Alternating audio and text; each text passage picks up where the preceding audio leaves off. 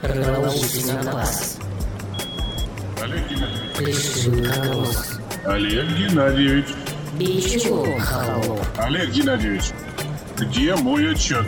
Да-да, Антон Павлович, несу-несу. Психолог Капецкая и тренер Чумак в рубрике «Внутренняя речь». Доброго понедельника, дорогие друзья. Дим, привет. Доброго понедельника, привет, Александра. Ну что ж, давай продолжим разбираться с внутренней речью, с общением, с большим вот этим пластом нашей жизни, потому что, как мы уже говорили неоднократно, именно в общении с другими или с самим собой мы испытываем трудности чаще всего. Это самая частая задача. А, Многие медитации направлены на то, чтобы остановить внутреннюю речь для того, чтобы изменить способ общения с собой. И есть очень такие, я бы сказала, ну, жесткие или жестокие местами способы. А, Забыла, как это называется. Прикусить язык. Не-не-не. Когда человеку запрещено говорить с другими, и он должен достичь безмыслия, люди ездят на ретриты к преподавателям, да, но выходят оттуда не успокоенными, а еще более невротизированными. Потому что что такое общение? Это вообще потребность. У человека есть потребность в общении. Понимаешь? И если у человека этой потребности нет, то он получает удовольствие от одиночества. Я бы сказал, если у него нет общения с кем-то из себе подобных, он начинает общаться, ну, с собой или с Богом. Можно это так же, это же сойти все с равно ума. общение. Да, так можно сойти с ума. Если люди общаются с другими посредством их книг, читая их книги, да, то они тем самым удовлетворяют или сублимируют потребности в общении. Но это очень важно. Если эта потребность, базовая потребность человека, очень значимая для организма, не удовлетворяется, то одиночество причиняет страшную боль. При этом человек может быть в состоянии тяжелого невроза одиночества, даже находясь в семье. Мгм. Это значит о том, что потребность в общении в семье не удовлетворяется. Так вот, для того, чтобы исправить какие-то изъяны в общении, да, нужно, об этом говорят древние, об этом говорю сейчас я, на какой-то период остановить внутреннюю речь. В прошлый раз я сказала в эфир об упражнении «прикуси язык». Иными словами, когда человек молчит, это не значит, что он вышел из общения. И ты очень ярко нам это продемонстрировал, рассказывая о том, как правильно слушать, как научиться слушать. И вот как раз для того, чтобы научиться слушать и тем самым быть вовлеченным в общение, да, в коммуникацию, следует замолчать. Нужно эту внутреннюю речь остановить. Тут две развилки у нас есть. Первая развилка. Молчание Мгм. не равно я не слушаю. Да, А вторая развилка. Молчание не равно, что я слушаю. однозначно. Ну, то есть молчание это внешнее проявление, а внутри я могу реально куда-то вылететь, либо слушать. Мой каждый урок открывается упражнением, которое называется «чувство покоя». И вот это упражнение включает в себя некоторые элементы, некоторые задания, которые позволяют создать эту внутреннюю тишину, когда внутренняя речь прекращается. У нас есть цифровой сервис «Чувство покоя», фонограмма, который управляется табом по экрану, то есть он с обратной связью. Человек, пользователь, может управлять скоростью выполнения этого упражнения в комфортных для себя условиях и чаще всего используют это упражнение на прогрессивную мышечную релаксацию, то есть поочередное э, расслабление скелетной мускулатуры как раз перед сном. Что мешает заснуть людям? Мысли. А мысли это что? Это та самая внутренняя речь. Как избавить себя от этой внутренней речи, от этой словомешалки, которая не дает уснуть? Остановить язык. Прикусить его перед сном, конечно, не получится. вот, но его можно другим способом расслабить.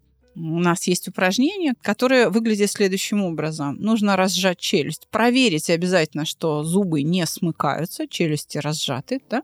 Перевести фокус внимания на губы и язык и мысленно в уме, а это вот ключевое именно мысленно в уме, произносить букву «п». Ну, язык расслабляется. Для того, чтобы запустить, можно там несколько раз в реальности ее, Да. а потом остановиться, но мышечно продолжать посылать импульсы. Да, и тогда язык расслабляется, и возникает устойчивое такое ощущение, что мысли пропали, в голове чистый лист. Вот если в этом состоянии человек засыпает, то он просыпается отдохнувшим. У него хорошо будет выражена фаза глубокого сна. И именно она дает отдохновение, восстановление человеку. А хочешь э, лайфхак? Придумал только что. Может быть, это поможет нашим слушателям, кто пользуется упражнением, как быстрее и, скажем так, менее травматично и более мягко для мозга вот эту процедуру сделать. Нужно подключить еще что-то, например, руку. Ну вот, как будто у нас там, не знаю, мячик. Мгм. Или у нас вот такой комочек воздуха. Это я сейчас говорю для тех, кто будет делать это первый раз. Сначала мы говорим «п» прям вот в реальности и синхронизируем это с рукой. Прям «п», и вот мы что-то кинули. «П», «п». Дальше мы прекращаем это в мышцах губ, но продолжаем выстреливать рукой. Мгм. И тогда мозгу легче. Мы губы расслабляем, фокус внимания на руку, но мышцы посылаем. А потом просто останавливаем руку и продолжаем посылать импульс. Тогда мы как бы в две ступени приходим к этой штуке, и оно полегче. Это более щадящий режим, более удобный. Спасибо. Если цель э, более щадящем режиме, то да. А если такой цели не стоит, а нужно хард, тогда без рук. Да, рука как вспомогательный инструмент. Спасибо большое. Это огромный подарок для моих выпускников и для тех, кто сейчас у меня учится. Они все слушают наши с тобой подкасты. Ребята, берите на вооружение, потом в чате, в Телеграм расскажете, каково это. Да, интересно, кстати, фидбэк получить. Жест — это вообще магия. Я очень люблю жестикуляцию и все, что с ней связано, потому что она влияет много на что. Это тоже способ общения. Абсолютно. Это коммуникационный план, который у нас абсолютно не развит, более того, забыт и заглушен. Что же делать? Развивать. Как? развивать. Ну, смотри, здесь два этапа. Первый этап, если жестикуляция совсем не развита, ее нужно запустить, а потом уже превратить в полезную. Вот запуск, одно из упражнений, которое помогает в запуске жестикуляции, я назвал это упражнение «дирижер». Вы включаете музыку и дирижируете. Но здесь есть тоже точки контроля. Да, кто такой дирижер по своей сути? Это управленец. Да. Да? Управленец. Да, да. Я как музыкант, который сижу в оркестре, а я играл в оркестре, хочу понимать всего лишь две вещи. Первое, что вот я сейчас вступаю, и я вступаю сейчас, хотя у меня есть ноты, но у дирижера может быть задумка другая, может быть чуть паузку придержать побольше или чуть раньше начать. То есть первое, я сейчас вступаю в музыкальный диалог. Это первое, что я хочу понять от дирижера. А второе, а как мне играть? Потому что один и тот же пассаж я могу сыграть нейтрально, с энергией, со страстью, с любовью, с гневом, с раздражением. Короче говоря, в ноты можно тоже заложить разную эмоцию. И вот эту вещь я считываю как раз по жесту, ну и по мимике, которую мне адресует дирижер. То есть первое, жест указывает, ты сейчас играешь, подключайся. А второе, по энергии этого жеста и по характеру жеста я понимаю, а как мне играть. И когда мы делаем упражнение, важно вот эти две составляющих иметь в виду. Мы включаем музыку, лучше начинать с симфонической. Можно и под металл, я пробовал, тоже окей. Но начинать первый этап лучше симфоническая музыка, Штраус, Чайковский. Вивальди, а, Гайден. Ну да, такие хорошо, скажем так, поп-классика, да, назовем это так. Да простят меня педагоги из консерватории, ну такие понятные, простые, легкие вещи. И мы представляем себе мысленно оркестр симфонический. Здесь важно нарисовать эту картинку в деталях, что, ага, вот здесь сидят первые скрипки, вот здесь вторые. Неважно, будет он правильным или нет. Можно загрузить в Яндексе симфонический оркестр и вот прям эту картинку себе визуализировать. Там чуть дальше литавры, там э, валторны, вот там духовая секция, значит, вот здесь контрабас и так далее. И вот мы под музыку жестами музыкантам говорим, ага, вот ты сейчас играешь, можно прям даже проговаривать это, да. Вот, э, Марья Петровна, э, сейчас ваша партия оп, и мы обращаемся жестом к Марье Петровне, и дальше показываем, вот чуть живее здесь надо, чуть же, или наоборот, Марья Петровна, спокойнее, да, Александр Степанович, вы сегодня в отличной форме. А потом мы отключаем эту речь, и у нас есть только жесты и наша мимика. А есть еще, ну, там, другие точки контроля, да, более сложные. Например, жест важно фиксировать. Вот адресовал кому-то посыл, зафиксируй, чтобы человек успел прочитать этот жест и понять его. Дальше делать их широкими, прям намеренно широкими. Если жестикуляция развита слабо, в голове будет казаться, что «О, я сейчас прям как орел уже, у меня там руки по 12 метров». Это все кажется, это наш внутренний контролер в уме. Его нужно откинуть и сказать «Это упражнение мы балуемся». Выражаясь твоим языком, мне очень понравилось. Вот, мы балуемся, играем, в общем, have fun, дирижируем, потом в какой-то момент в середине упражнения, это как прикуси язык, только нужно остановить руки. Но при этом я должен понимать, что ты мне хочешь сказать. А для этого есть тело. То есть у нас же на дирижерском пульте есть полшага вперед, полшага назад, а, влево-вправо и мимика. И вот будьте любезны э, показать мне, что вы имеете в виду. Наклон корпуса, да, Накло- поворот. Конечно, да. Посмотрите, а, значит, в Ютьюбе Леонард Бернстайн. Дирижер, который как раз вот дирижирует мимикой, и оркестр прекрасно его понимает. Он вот может бровь поднять, и все все понимают. Вот у него минимальное вообще движение рук. Но тут важно не прижимать руки по швам и не сдерживать себя, а вот именно просто отпустить, расслабить, чтобы они повисели. В какой-то момент вы заметите, что руки будут хотеть подключиться. Вам будет хотеться это сделать прям. А вот надо себя остановить и подключить мимику. То есть мы себя нагружаем вот этими фокусами внимания дополнительными. Ну и потом оп, и там минутку, не знаю, поделали с э, висящими руками, а потом уже руки подключили, и это уже будет совершенно другое ощущение. Вот это упражнение великолепное. Во-первых, с которого я сам начинаю каждый свой день. Я просто включаю музыку и дирижирую все. Я еду в машине и дирижирую. Понятно, что не отпуская руль, одной рукой подирижировал, э, вижу улыбки в стоящих автомобилях по соседству на светофоре. Ну, почему бы людям не поднять настроение с утра? Дальше я прохожу, например, в парке, где играет оркестр. Оп, подирижировал, ну, это 2-3 секунды, сделал одно движение, и вот оно уже в тебе. И вот такие вот маленькие штуки я за то, чтобы находить не время, а возможности. Я тоже за это. Обеденный перерыв. Устал, встал, музыку включил, подирижировал пару минут. Все, у тебя другое настроение. Именно.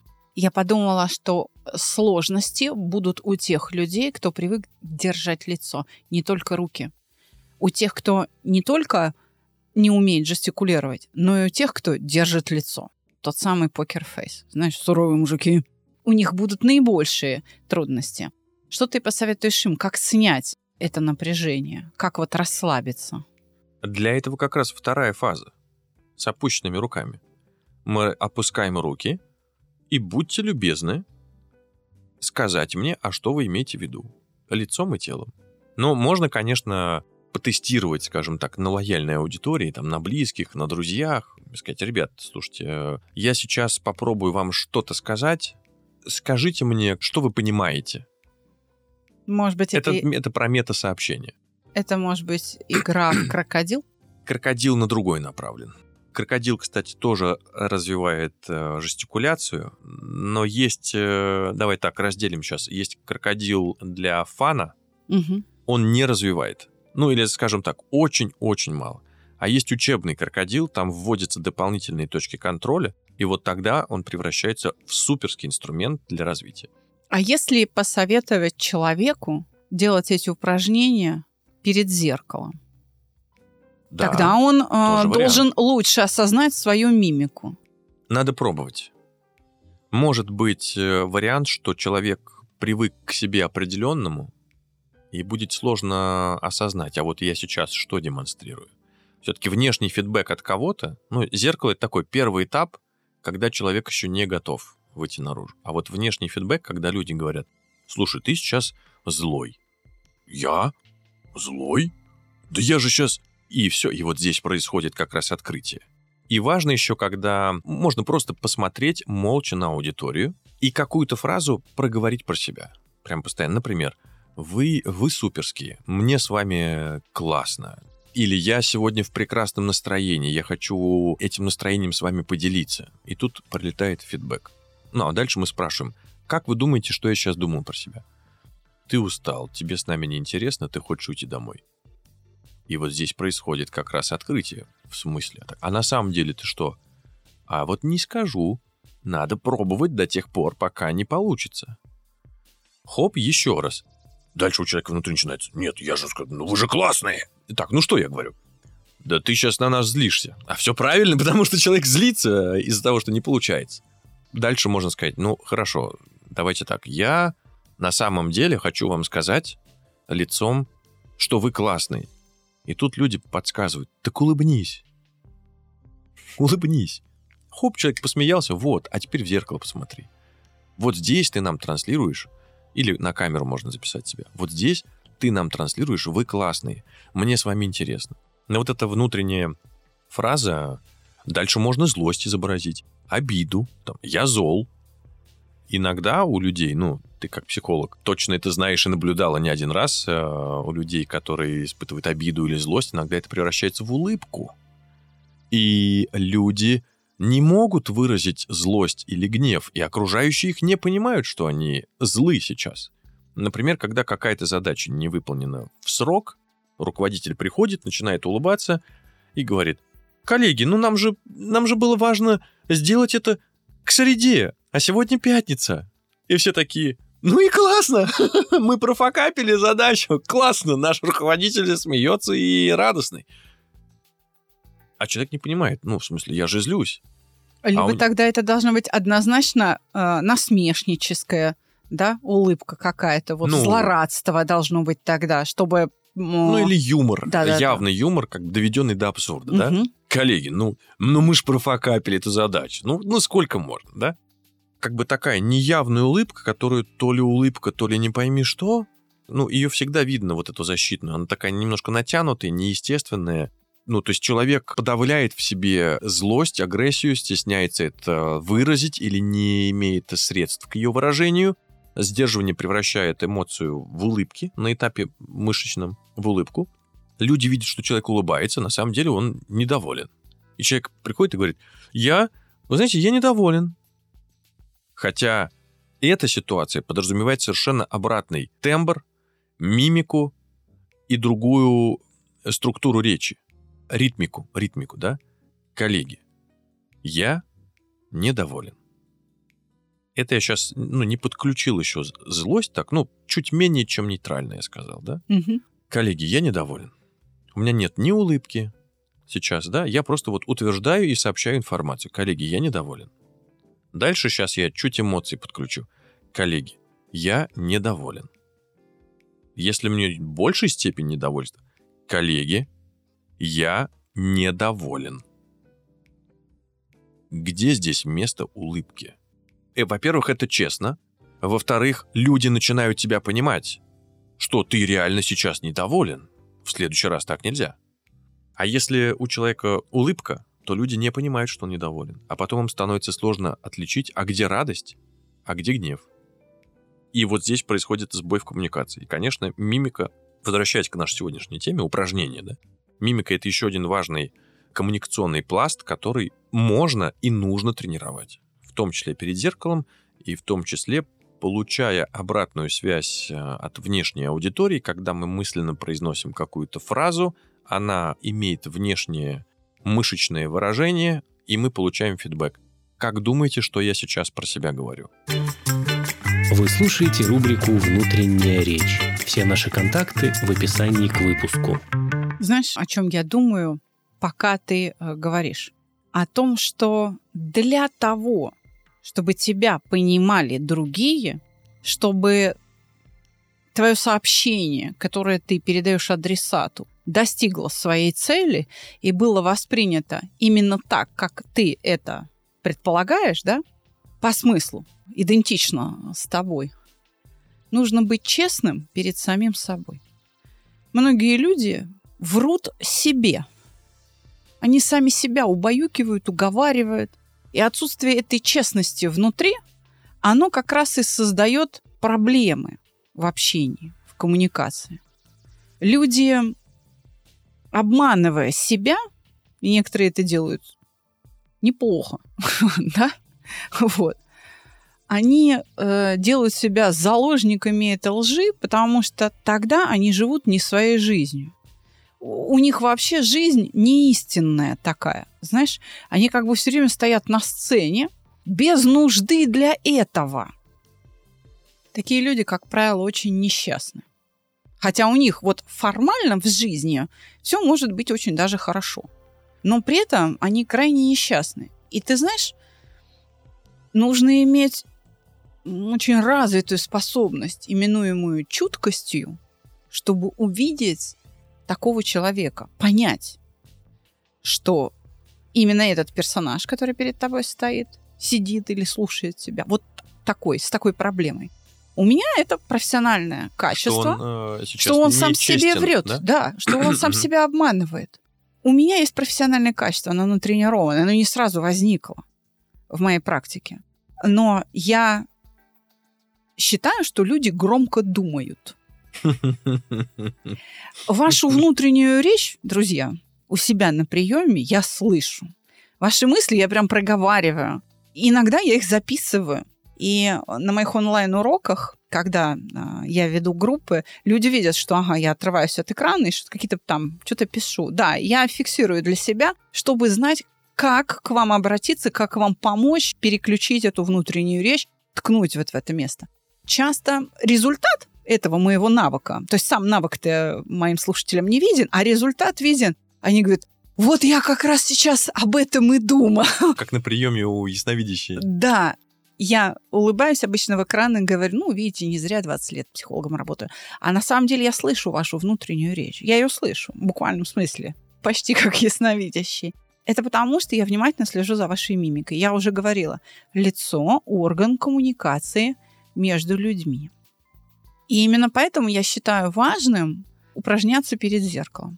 Вот если вы хотите что-то себе сказать, поговорить с собой, и у вас есть проблема с честностью, подойдите к зеркалу. Говорите это в зеркало вслух. Вот себе в глаза, как и рекомендует э, Дима. Ты же говоришь, надо смотреть человеку в А. глаза, да? Раздай внимание, отдай внимание себе, посмотри себе в глаза, скажи. Глаза – зеркало души. Тебе легче будет говорить и быть честным с самим собой. Да, а глаза, которые находятся в зеркале... Да, есть и очень простое упражнение. Посмотреть э, в зеркало в начале дня и сказать «Привет, я Дима, хорошего тебе дня». Вот все же просто. Да, Почувствовать, а вот человек, который напротив, он сейчас реально сделал тебе этот посыл хорошего дня, стало ли тебе приятней? Не от того, что ты произнес, а от того, что ты это вот в зерк... из зеркала прилетело к тебе, что кто-то тебе говорит «хорошего тебе дня». Вот конкретно этот человек. Тебе стало легче, приятнее, зарядило ли это тебя? Это не аффирмация, а это именно на- наблюдение вот за другой версией себя, за собой настоящим. Вот какой ты настоящий? Подойди к зеркалу, скажи. «А, ну, вот я сейчас э, злюсь. Злится человек или нет? Э, а, Я сейчас радуюсь. Радуется или нет? Хорошего тебе дня. Хорошего тебе. А потом молча просто. Как бы молча. Чих. Хорошего тебе. Пожелай молча. Хорошего тебе дня. Есть радость или нет? Я- Позволишь, я кейсом поделюсь? давай, давай, давай. Как бы через... Ну, мы же еще можем тренироваться об других, да? И через других. Да, собственно, именно это чаще всего и происходит. Это вполне естественный процесс, да? Есть еще такие штуки, я очень люблю такие э, штуки создавать для того, чтобы натренировать в себе что-то и об этом не думать, нужно создать какие-то внешние обстоятельства и маячки, которые будут об этом напоминать. А, Например, прямая осанка. Я в автомобиле себе, когда я заметил, что я езжу там с кривой шеей, я это однажды заметил, потом выпрямился и подстроил зеркало заднего вида так, чтобы мне э, было в него видно только из определенного положения. Все, мгновенно, как только ты начинаешь чуть подсгибаться, ты не видишь зеркало, хоп, мгновенно разгибаешься. Это такой внешний маячок. И другим внешним маячком, если переводить в нашу плоскость общения, это взаимоотношения в семье и с детьми. Я считаю, что в семье не должно быть никаких заговоров между, например, мамой и папой а и ребенок вторая сторона, или одна сторона мама и ребенок, папа третья сторона, или мама, папа и ребенок, и мама третья сторона, вторая, ну, в общем, Ты говоришь об открытости сейчас. Открытость, да. Одно дело, когда мы готовим там сюрприз, это понятно, да? Мы сейчас не про это. Я про честность и про то, что все должны знать все. И когда у ребенка есть понимание того, что он может прийти домой и рассказать все, он этого не боится, он это знает, э, и он чувствует поддержку и безопасность, тогда происходят магические вещи. Вот он и во внешнем мире также обретает смелость это сказать. Вот прям недавно. Мы сидели с дочей, играли, э, она на лире, я на барабанах. Она говорит, пап, хочешь, я тебе на лире песенку сыграю? Я говорю, да, давай тебе на барабанах подыграю. Давай. И я ей подыгрываю, и э, ставлю камеру, говорю, дочь, э, давай снимем этот маленький сюжет для Инстаграма, для сторис. Она такая, ну, а мы дочь в сеть не выкладываем. Мгм. Ну, я поставил камеру так, чтобы не было видно дочь, но только вот ручки там, что она играет Да, ну на то есть лире. понятно, что она Да, присутствует. Да, в кадре. понятно, что вот э, она рядом здесь, и там видно меня, и видно там, кусочек лиры, и руки, как дочь играет. Я говорю, дочь, смотри, вот кадр, я сниму вот так, тебя не будет видно.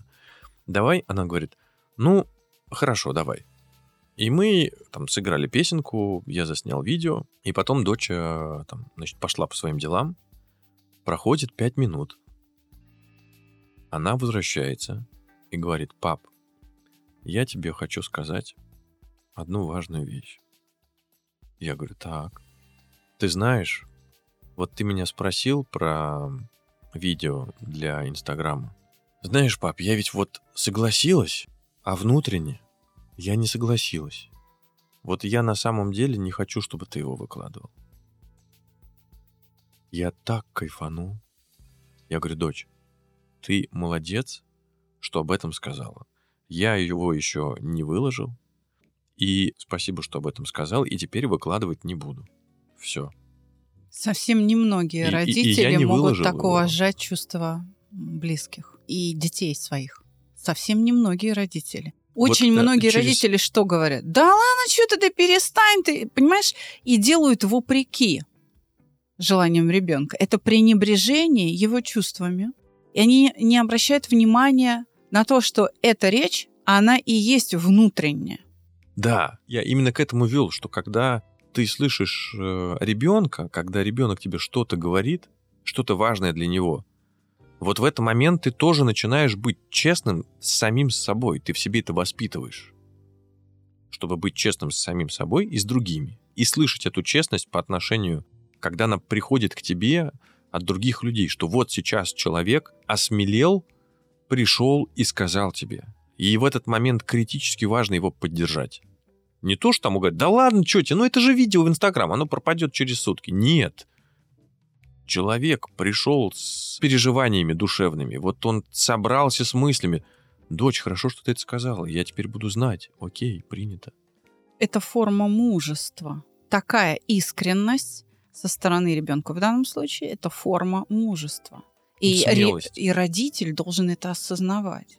Кто является, кто становится очень обидчивым человеком, который не терпит критику? А ведь критика очень важна. На обратную связь надо реагировать. Обязательно. Нужно проводить работу над ошибками и справляться. Если ты, ну, не прав, если ты что-то делаешь не так. А способность терпеть критику, способность не обижаться позволяет нам как раз решать проблемы и трудности в общении с внешним миром и с самим собой, которые, как мы уже знаем, самые частые трудности из всех житейских трудностей. Они возникают у тех людей, кто э, не способен на искренность. Понимаешь, искренние люди, они способны терпеть обиду. Да, они могут не просто стерпеть эту обиду, они могут ее простить. Понимаешь, какая штука? О, вот это важно. Да. Они прощают эту обиду и делают работу над своими ошибками. Ведь обида это что такое? Это ошибка в прогнозировании будущего. Я прогнозирую, что человек поступит вот так. А жизнь это не подтверждает. Это моя ошибка. Мне нужно менять свои ожидания. Управление ожиданиями. да. Совершенно верно. Так я вот если я не могу терпеть критику, это значит, что я отказываюсь менять свои ожидания. Родоначальник нашей научной школы Юрий Михайлович Орлов об этом пишет так. Мы в этот момент действуем подобно сумасшедшему, который сует палец в кипяток, мучается от боли и не может связать выполняемое действие с собой, со своими решениями. Что это он сам засунул пальцы в кипяток. Хм. К сожалению, в жизни в реальной. Взрослые люди именно так и поступают. Они продолжают мучиться от боли, продолжают совать палец в кипяток, продолжают строить иллюзии, упрямо держатся за свои ожидания, мучаются, страдают, но не в состоянии осознать связь, что эту боль ты сам себе создаешь, ты подвергаешь себя мучениям. Так вот, чтобы это увидеть, как раз и используются дневники. У психологов очень активно используются дневники. Многие великие люди вели дневники, мы знаем об этом. Да, я сейчас... Это письменная речь. понял. Она помогает структурировать ту самую устную внутреннюю речь. И э, есть трудности у людей, которые только начинают писать дневник. Им очень трудно выразить мысль. Это происходит из-за того, да, очень трудно. знал. Они не знают, что писать, потому что письменная речь это принципиально иной процесс в центральной нервной системе, чем устная речь.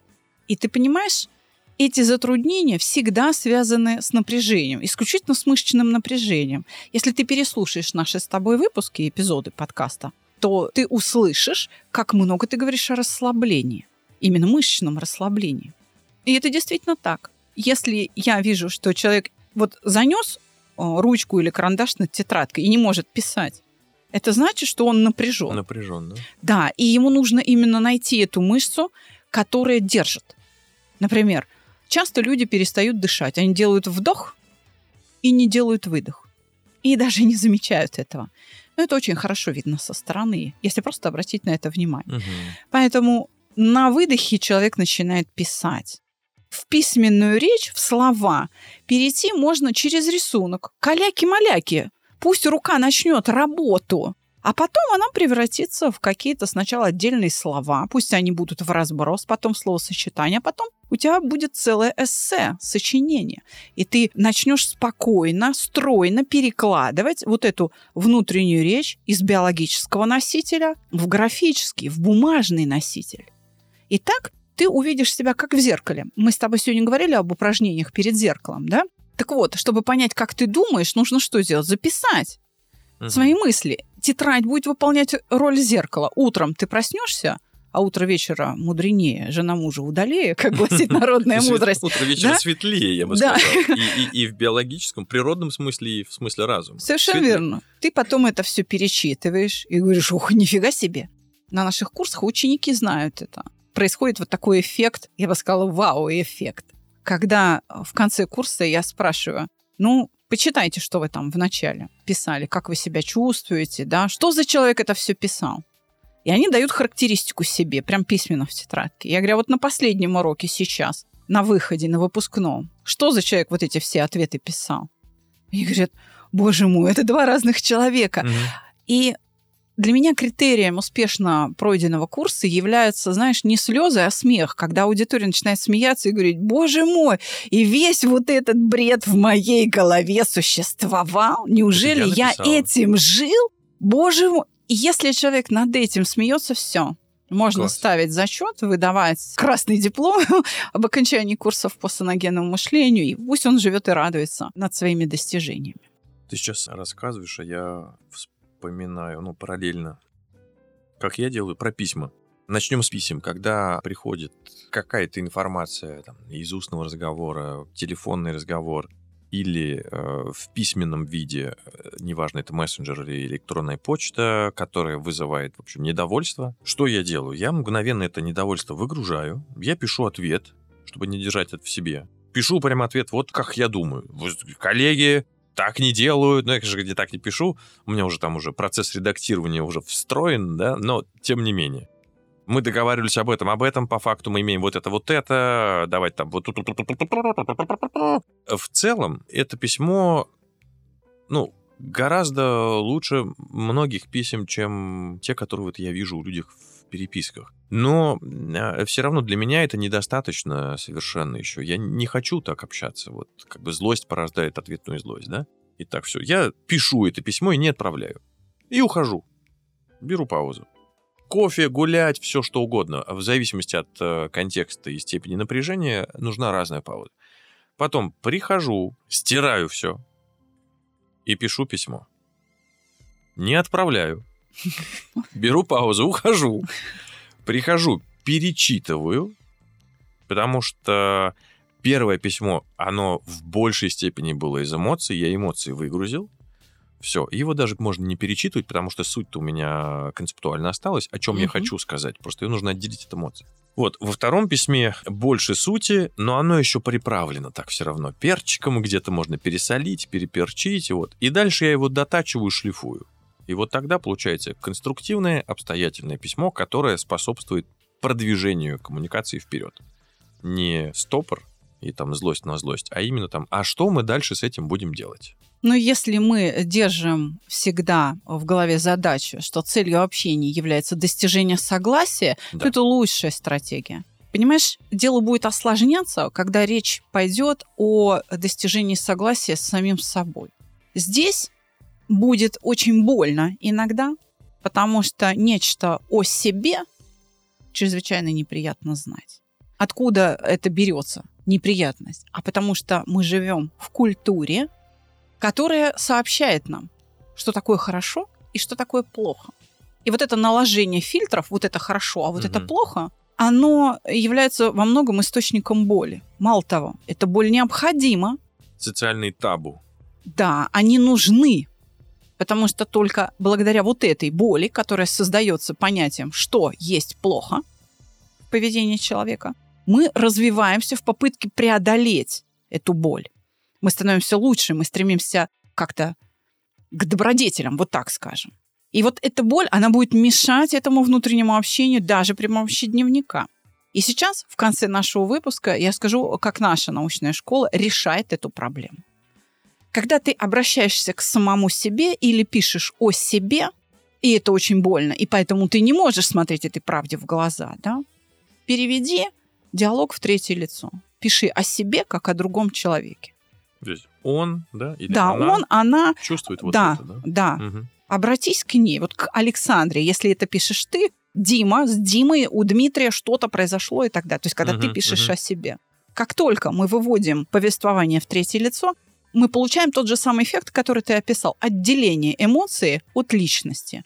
Мы отделяем переживание от себя, и тогда оно становится предметом умозрения, чем-то внешним.